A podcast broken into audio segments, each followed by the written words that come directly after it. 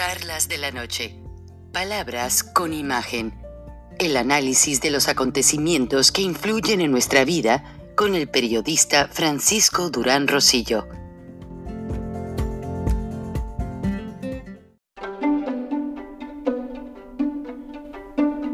Frank Durán Rosillo eh, te saluda y los saluda a todos ustedes, su amiga María Celeste Raraz, para invitarlos a que se suscriban a mi canal de YouTube María Celeste Raraz, tal como mi nombre, donde les informo todas las semanas eh, sobre entrevistas que tienen un tema que ayuda a mejorarnos como personas y de paso son interesantes.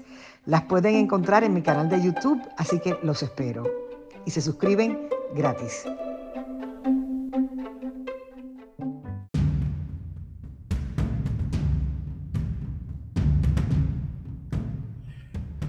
El talibán, antes de que lleguen mercenarios sirios y empiece una zona de conflicto, está prohibiendo la salida de médicos, ingenieros, agrónomos, contadores, todo tipo de profesionistas. ¿Qué es lo que sucede? Incluso hasta de los mismos norteamericanos que radican allí. Mientras tanto ya se habla de que Vladimir Putin y el presidente chino están haciendo acuerdos para tomar control de Afganistán.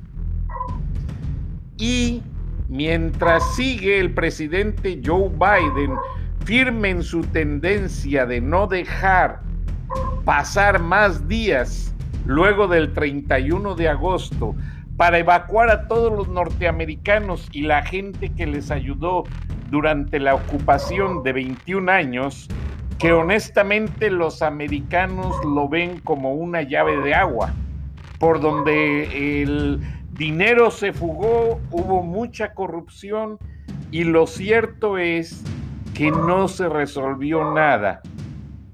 ¿Y qué es lo que buscan todos? El fraguante mercado del opio, que es muy, muy popular en Afganistán.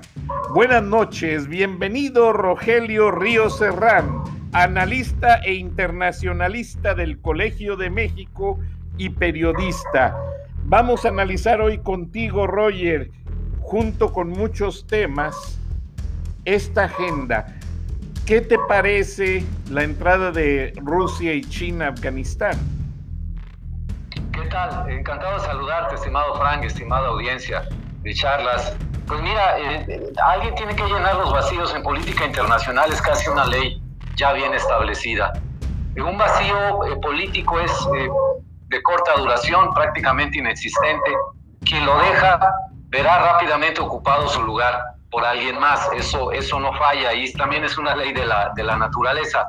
Pero lo importante es, eh, no es lo mismo ver los toros desde la barrera que estar en el ruedo. Ahora China y Rusia, que contemplaban tal vez hasta con cierto regocijo todas las dificultades que atravesaba Estados Unidos a lo largo de 20 años para, para la ocupación de Afganistán, para tratar de construir instituciones y gobierno, y pues la cantidad enorme, el manantial de millones y millones de dólares que tenía que gastar en ese país, pues ahora ya no va, ya no va a ser así. Hay analistas que están diciendo que, que probablemente en un tiempo, en un año, dos años, los talibanes quizá van a estar extrañando la presencia de Estados Unidos porque era un enemigo muy definido. Además, que te da oportunidad para tu propio pueblo, es muy atractivo siempre estar en contra de Estados Unidos. Eso es también en cualquier parte del mundo. Pero no sé qué tan atractivo sea que ya se fueron los estadounidenses de Afganistán, pero ahora va a haber presencia Rusia, China, de la India, de los vecinos de Irán. Se les va a complicar mucho la vida. Entonces, no dudo que, que la cuestión del, del, comercio de opio, la cuestión de los minerales que hay, que hay en, en Afganistán, es lo que está atrayendo a estas dos grandes potencias, en particular a China, por su proyecto de la Ruta de la Cera, este gran, gran proyecto que lanzaron hace años que involucra a varios países, le llaman así por la antigua Ruta de la Cera, que es un proyecto de inversiones, infraestructura, ferrocarriles, inversiones de China en otros países en, en términos mucho, muy ventajosos para ellos, contratos leoninos, le dirían aquí en México, prácticamente lo que les ofrecen, pero se va a tener que llenar de alguna manera porque además los talibanes, estimado Frank, van a enfrentar una situación internacional de embargos, sanciones, etcétera, etcétera, que ya han vivido otros países, los cubanos les podrán platicar de eso, por ejemplo, lo duro que representa eh, no poder participar de, eh, plenamente en la comunidad internacional. Para concluir, te diré, el gobierno actual de Talibán llegó, llegó por la fuerza, derrocó a un gobierno legítimamente establecido que provenía de elecciones. Entonces, ni la Unión Europea, ni Estados Unidos, ni muchos países latinoamericanos en organismos internacionales o de manera directa, bilateral, van a, negociar tan fácilmente o reconocer de hecho al gobierno talibán. Tiene una larga, larga jornada que recorrer. Y bueno, la compañía de chinos y rusos puede ser muy conveniente para ellos en el corto plazo por recursos, dinero, armas, pero es pues es una especie de pacto con, con el diablo, ¿no? Pues sí, Roger, y perdóname que contradigan partes tu gran análisis, pero ahora con la crisis de Cuba, de Venezuela, por las situaciones del COVID, hemos visto que ya el embargo de Estados Unidos ya no funciona. Ve López Obrador, ah, necesitan vacunas, ahí están vacunas. Necesitan oxígeno, ahí está el oxígeno. Maduro, ¿qué se te ofrece? Les mandó hasta vehículos militares gratis que acababa de ensamblar la Chrysler unos vehículos nuevos, los famosos Homer militares. Eh, lo que hizo López Obrador es que vio que ya tenían en Sedena la llegada de vehículos nuevos, cortesía del gobierno norteamericano por los acuerdos internacionales. Ah, el ejército no maltrató estos jeeps. Son 10 años viejos, pero tienen 8 mil, 10 mil kilómetros todavía ah, están buenos. Maduro, ahí te va, y hasta las fotos publicó el gobierno de Maduro para presumir los nuevos jeeps militares que están flamantes. Nada más les cambiaron la banderita de México por la de Venezuela y el color se quedó igual. Ahora, el New York Times acaba de publicar en una nota eh, firmada por Ben Smith que justo están llegando a México los periodistas que ayudaron a, pues, en ciertas cosas en Afganistán, y la nota se presenta así para no desgiversar. Cómo México ayudó a el Times, o sea, al New York Times, para traer estos periodistas fuera de Afganistán. Tú sabes que cuando llegan los periodistas norteamericanos a un país que no conocen, que no conocen el idioma, etcétera, la geografía, pues lo primero que hacen es apoyarse en periodistas locales. Así es, sí. Entonces la nota dice que en un esfuerzo humanitario liderado por el canciller Marcelo Ebrard, dio a los afganos y sus familias el primer santuario de lo que es una crisis en desarrollo.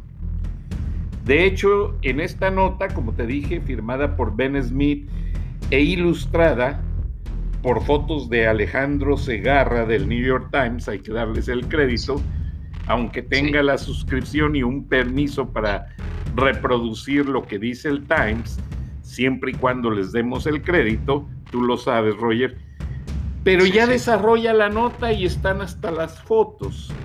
Un grupo de afganos quienes trabajaron para el New York Times a lo largo, junto con sus familias durante la crisis en Afganistán, llegaron muy seguros este miércoles al Aeropuerto Internacional Benito Juárez. Y dice, no fue Nueva York o Washington, pero fue, aclara la nota, en el Aeropuerto Internacional Benito Juárez de la Ciudad de México. El arribo de 24 familias, que es uno de los próximos que se ven llegar bajo el rescate de periodistas, que está planeado y coordinado por el canciller Marcelo Ebrard para ayudar, esto no lo dice la nota, pero lo conocí por otro lado, ayudar a, los, a los periodistas, pero ve qué estrategia del gobierno de López Obrador. Traen periodistas internacionales junto con sus 24 familias. Siguen los del Wall Street Journal, que también están en la lista y así indefinidamente. O sea, te vas al campo del análisis que es tu fuerte, Roger, y te das cuenta que esto es político. Esto es para darle imagen al gobierno y mientras en México López Obrador anda pisoteando a cuanto periodista le dice algo, ellos ante la opinión internacional mundial son los defensores de la libertad de expresión. ¿Qué te parece, Roger? Sí, pues caramba, es que de veras que los contrastes no dejan de, sorprendernos, incluso cuando eh, hemos tenido ya buen rato en esto del periodismo. Qué curioso, qué bien que se esté ayudando a los, a los periodistas afganos, no hay ningún problema. Además es, hicieron una gran labor en su país, como también se está ayudando por parte de Estados Unidos a, a los intérpretes que andaban con las tropas en el terreno, las tropas con los marines estadounidenses, que no se han podido traer a todos. Pero mira, déjame decirte una cosa, precisamente ayer, eh, y la recogí en una de las notas del servicio noticioso de la agencia EFE, para darles el crédito también, cubrieron un evento en el cual la organización Artículo 19, que tú sabes que se dedica en, todo el mundo, en, América Latina en particular, a la protección de periodistas, a la denuncia de prácticas represoras contra ellos, etc.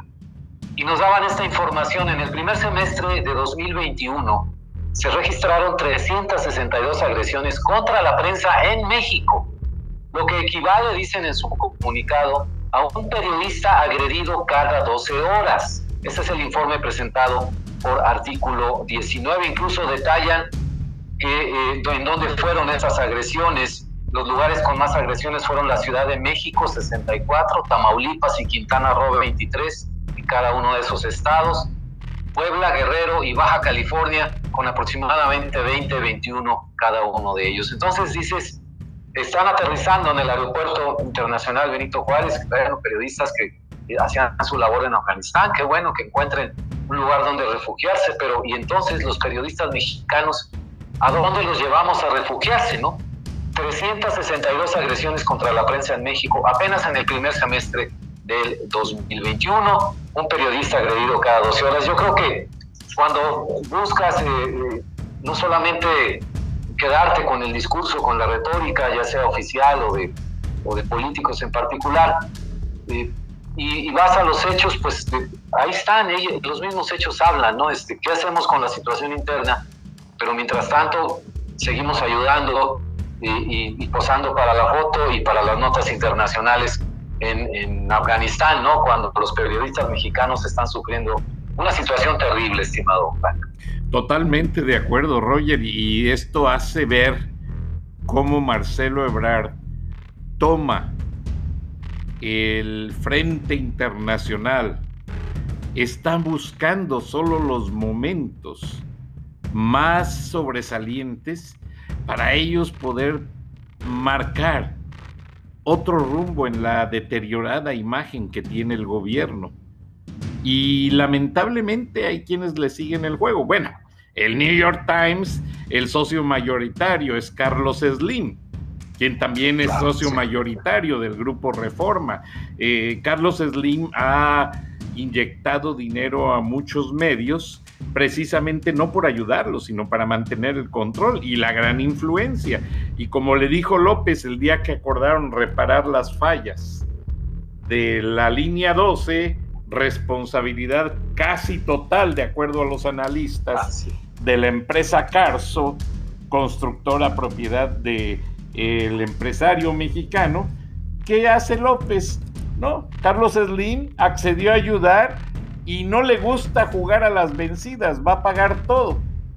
Qué fácil. Hubo, muertos, evadieron que hay muchas violaciones de seguridad, evadieron leyes y regulaciones incluso internacionales. Que hay sobre la instalación de trenes colectivos y no les importó. Se salieron por la tangente y muy a gusto el señor seguirá haciendo negocios.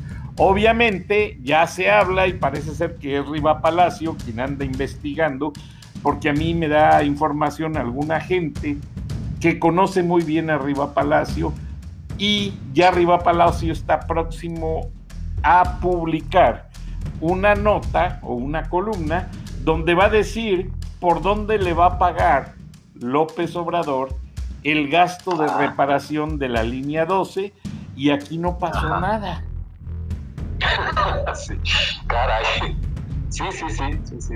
Los vacíos se llenan, lo que te decía al principio, entonces te das la nota y dices, bueno, ya salió el responsable de que va a poner todo el dinero.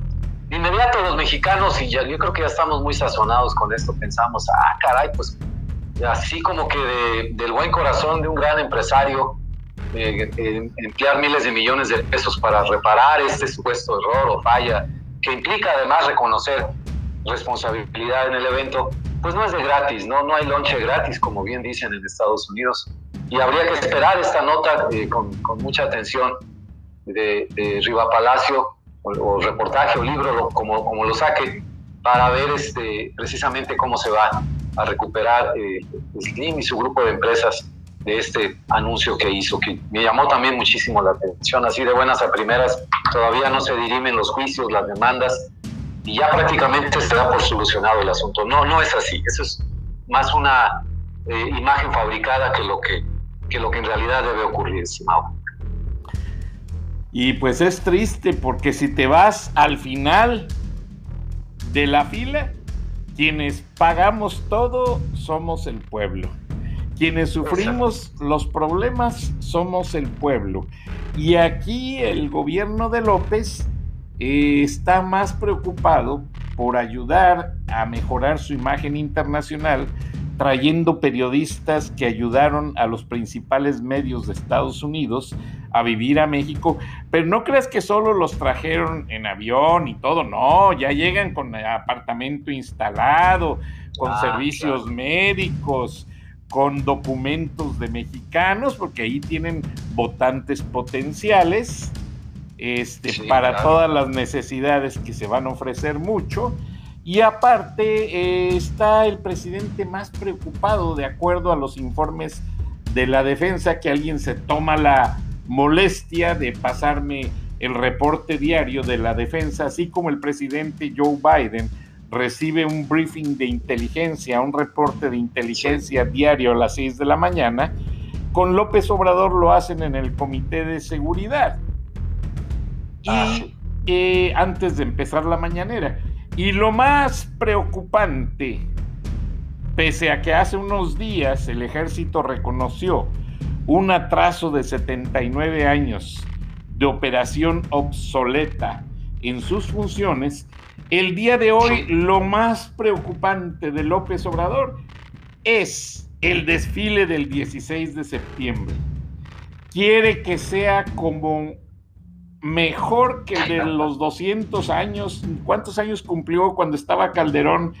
Que hubo un mega, un mega desfile militar. Bueno, Ahora López, y, disculpa que me salga del tema, eh, quiere, está más preocupado por ese desfile porque quiere traer contingentes internacionales, ya te imaginarás, de Venezuela, de Cuba, de todos los países bolivarianos, Rusia y China, y los vas a ver ahí, aunque sea una escolta, pero ya verás, ahí van a estar, todo patrocinado por México, y qué bueno, darle el mensaje al mundo que López Obrador quiere acabar de dosificar, decirle, todos los países que viven en orden, en el orbe, tienen su bota militar. Aquí los tienen, desfilando en México y por qué no nosotros.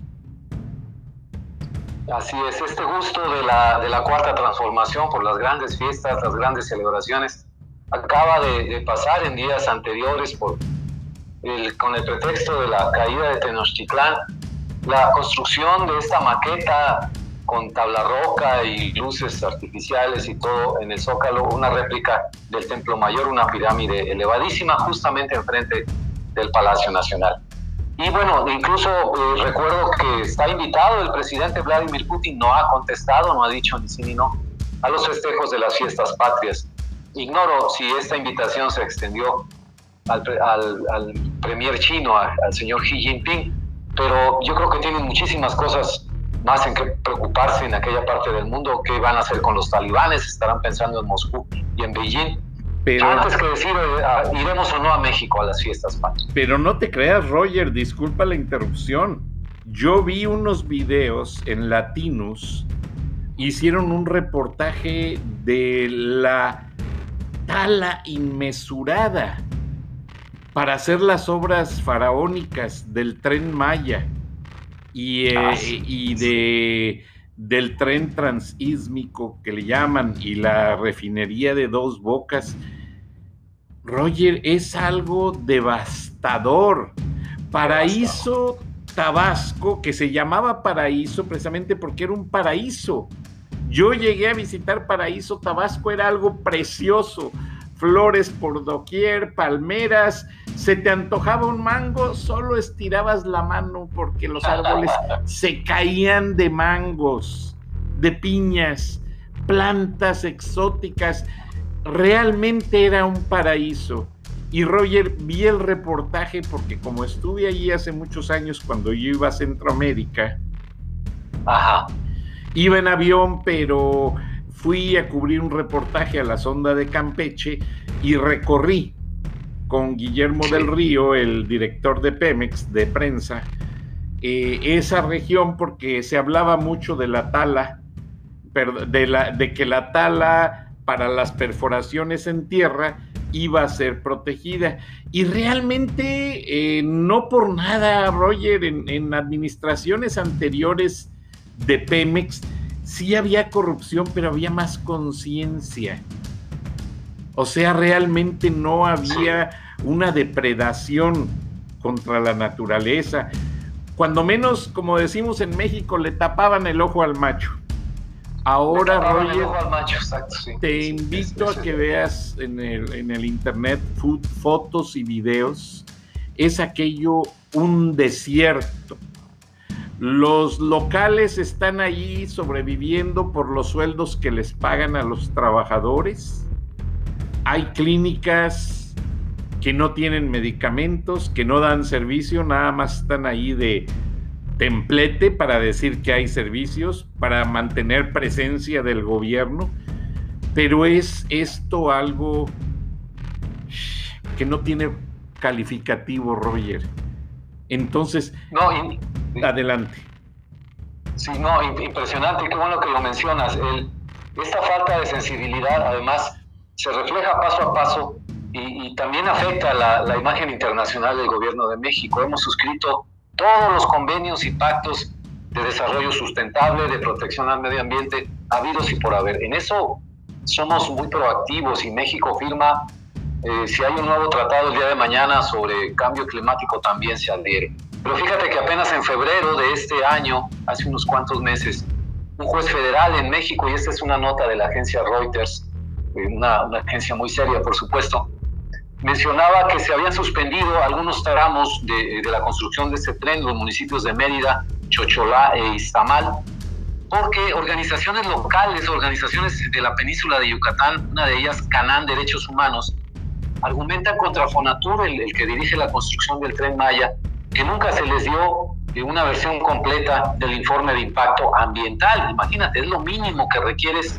para empezar a hacer una obra de esta magnitud en México. Medir primero el impacto ambiental. Aparentemente por las prisas y porque el presidente dio la orden, empezaron, arrancaron sin el estudio de impacto ambiental preparado. Entonces el juez ya les detuvo algunos tramos, andan apuradísimos en el gobierno para conseguir este, este documento.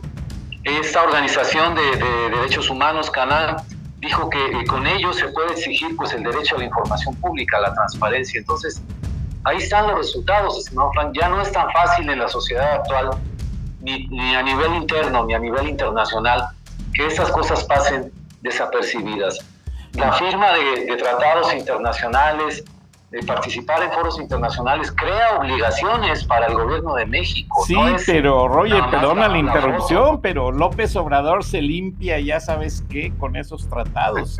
Ahora, yo te lo digo parca y abiertamente, porque Greenpeace, hay otra nota, que antes de empezar la tala, Greenpeace preparó una protesta para ir a parar las máquinas.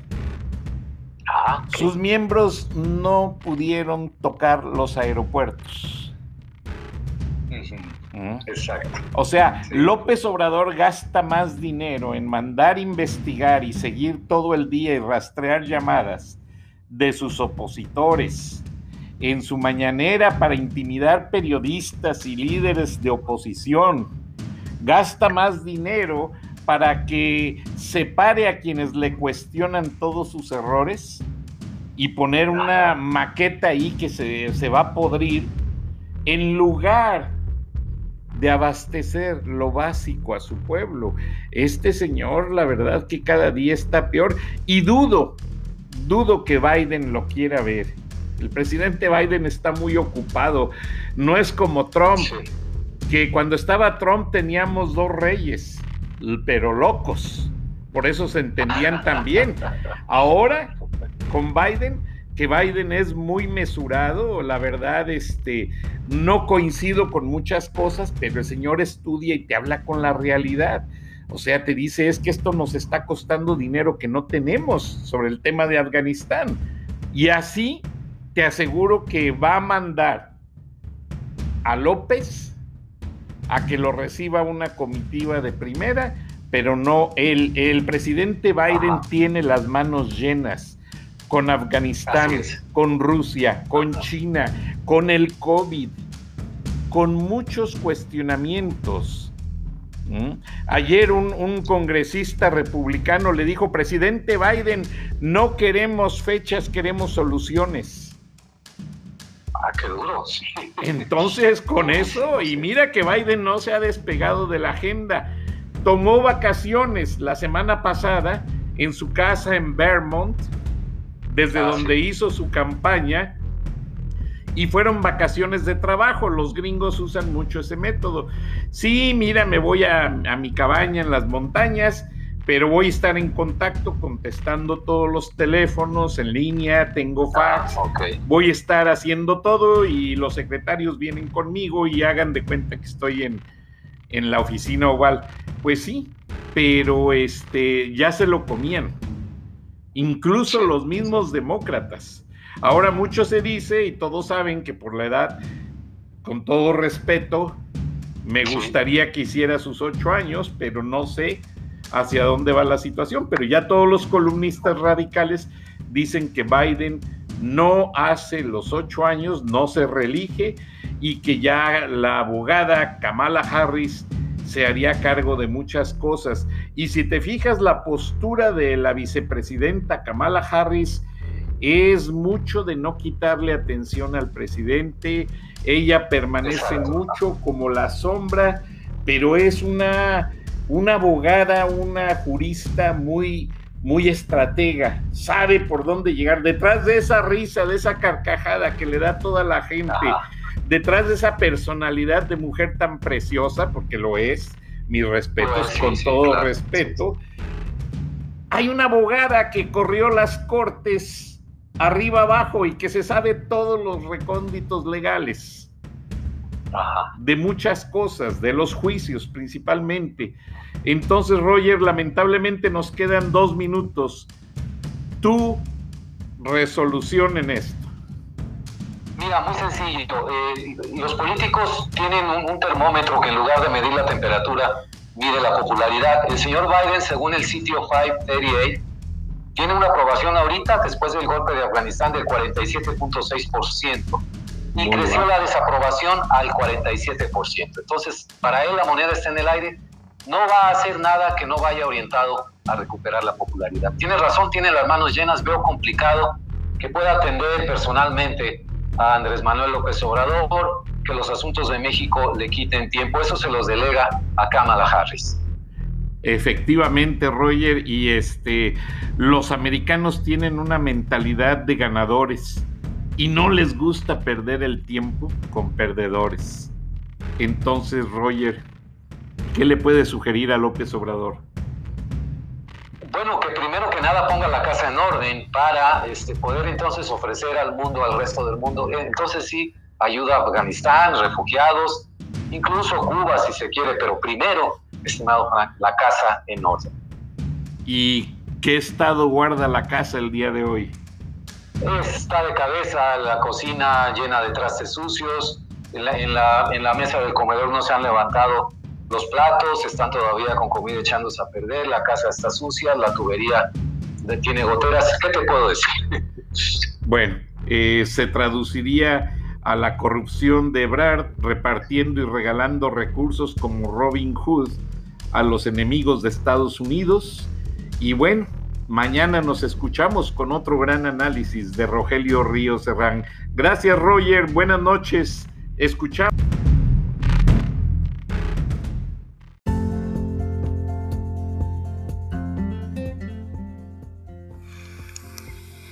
Escuchaste el análisis de la noticia, transparente como el agua, con el periodista Francisco Durán Rosillo